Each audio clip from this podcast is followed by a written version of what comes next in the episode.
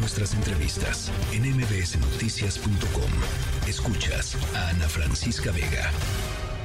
Entonces, que exista una sequía tan extendida a lo largo del territorio es un asunto muy complicado porque compromete el bienestar de las poblaciones, pero también del funcionamiento de la actividad económica. El agua está presente en absolutamente todo, incluso en nuestro cuerpo. Que el territorio nacional se encuentra entre los trópicos de Cáncer y Capricornio y por esa misma razón se piensa que somos un, un país, una sociedad tropical. Bueno, también nos encontramos encontramos en una zona, en una región geográfica de transición climática. La mayor parte de nuestro territorio continental es semiárido, con tendencias a la aridez, eh, sobre todo al norte. Entonces, que esté tan extendida la sequía, aún en áreas en las que normalmente no esperaríamos que faltase el agua, como en las regiones del sur del país, pues ya es algo que tenemos que considerar excesivamente preocupante. Bueno, eh, eh, platicábamos sobre el tema del agua hace unos días con eh, Roberto Constantino, de un experto justamente en estos temas hídricos y el Instituto Mexicano para la Competitividad sacó un, pues un reporte en torno a la gestión del agua. ¿Y qué es la gestión del agua? Bueno, pues la gestión del agua no es ni más ni menos que la coordinación entre los distintos niveles de gobierno que tienen eh, algún poder de decisión sobre el tema de cómo se reparte el agua en nuestro país. Desde el agua que hoy falta en muchísimas colonias aquí en la Ciudad de México o que está al tandeo en la Ciudad de México, hasta el agua para uso industrial, hasta el agua para usos agrícolas. Y si no hay una coordinación y una política abierta, transparente y justa del agua, pues pasa que... Eh, lo que está sucediendo climáticamente, eh, que es una sequía importante en el país, pues termine reflejándose en una eh, crisis hídrica de la que cada vez vamos a estar no nada más oyendo, sino sufriendo en nuestros propios hogares y en nuestras propias industrias eh, con, mayor con mayor constancia. gracias por conversar sobre, sobre esto esta tarde, Jesús Carrillo, director de Economía Sostenible en el IMCO. Gracias, Jesús. ¿Qué tal, Ana Francisca? Muy buenas tardes, encantado de saludarte. A ver, pues ustedes tienen un diagnóstico muy, eh, pues, muy preciso. Si no hay coordinación, eh, la gestión del agua va a seguir siendo lo que es hasta hoy, que es un, pues un verdadero desastre, ¿no? Opaco, además. Mira, mira, Ana Francisca, hay más, más operadores de agua a nivel nacional que municipios. Y tú sabes que tenemos muchísimos municipios. ¿Cómo? O sea, hay municipios que tienen dos sistemas de aguas, por ejemplo. Lo que pasa, pues seguramente hay algunos que, que tienen más sistemas por, por cuestiones de lejanía y tal, pero hay 2.826 organismos operadores de agua en el país. Entonces, porque están también las, las, las municipales, las estatales, la nacional, más todos los organismos que hay. Entonces, además de, de la complejidad de todas estas organizaciones, pues yo creo que hay que hablar primero que nada de lo rezagadísimos que estamos en materia legal. La Ley Nacional de Agua, Ana Francisca, se, se expidió en 1992. En 2012 hubo una reforma constitucional para elevar a rango constitucional nuestro derecho al agua, lo cual está muy bien, pero esa eh, reforma constitucional mandaba al Congreso a que expidiera eh, una ley general de agua que hasta la fecha no se ha expedido todavía, todavía no, ha habido como 17 eh, iniciativas, ni una ha progresado. Por eso nosotros decimos, pues no es prioridad la gestión del agua.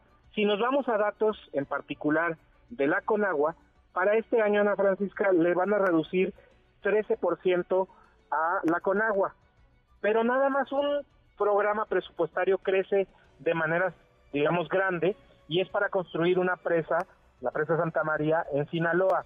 Si tú te vas a la infraestructura para la modernización, rehabilitación de riego y temporal tecnificado, a esa le quitaron casi el 20%.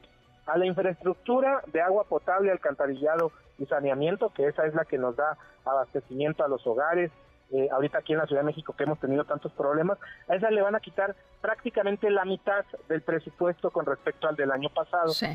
La infraestructura es vieja, la infraestructura está en malas condiciones, las concesiones de agua ya no responden a la realidad del país porque el cambio climático ya está aquí y la definición de los acuíferos pues es administrativa, entonces no necesariamente se corresponde con la realidad geológica del país. Entonces hay un montón de problemas en este sentido. Hay un montón de cosas que se tienen que eh, actualizar, que se tienen que hacer, porque pues nada más quejarnos de que tenemos muchas sequías, lo cual es cierto, no nos conduce a ninguna parte. Claro. Porque esas sequías solo van a empeorar. Sí.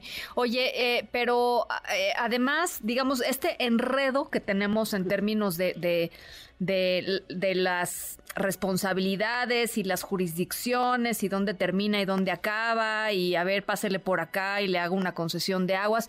O sea, todo esto y toda esta opacidad, pues abre la puerta a a la injusticia, ¿no? Este, que, es algo que reclaman muchísimos ambientalistas en el país, pero también a una opacidad que seguramente se ha de prestar para una cantidad de corruptelas importantes. No, totalmente. Y además, eh, digo, eh, esto no es, no es algo que nosotros en el INCO hayamos estudiado, pero, pero si tú eh, visitas cualquier junta estatal de aguas, vas a ver que en general en las entidades federativas se utiliza como máquina electoral también en los municipios, por eso es tan importante casi siempre una dirección de parques y jardines, porque ahí se contrata mucha gente, se, se tiene a mucho personal temporal, etcétera, todo con usos, con muchos usos políticos. Entonces, también son cuerpos burocráticos que se utilizan en este sentido, que es corrupción, por cierto. Entonces, sin duda hay un montón de cosas que hacer y la verdad es que hay que empezar por todas partes. Oye, eh, eh, por supuesto, eh, y, y, eso lo sé, digamos, por platicar con equipos de ambas candidatas, llamémosle candidatas, estamos todavía en la etapa de que no empezar la campaña formalmente, pero bueno, son las dos candidatas, Claudia Sheinbaum y, y Xochil Gálvez. De acuerdo con conversaciones que hemos tenido con equipos de, ambas candidatas, el agua va a ser un, un tema central y, ojalá que, que, se haga eh, pues esto, con, con, vistas a que, a que el tema se, se, se trate en, eh, en, asunto presupuestal, en asunto, como tú decías, eh, normativo en términos de los ajustes legales y, jurídicos que se tengan que hacer, pero también ambientales y de, y de uso pues eficiente, ¿no? De, de, un recurso escaso.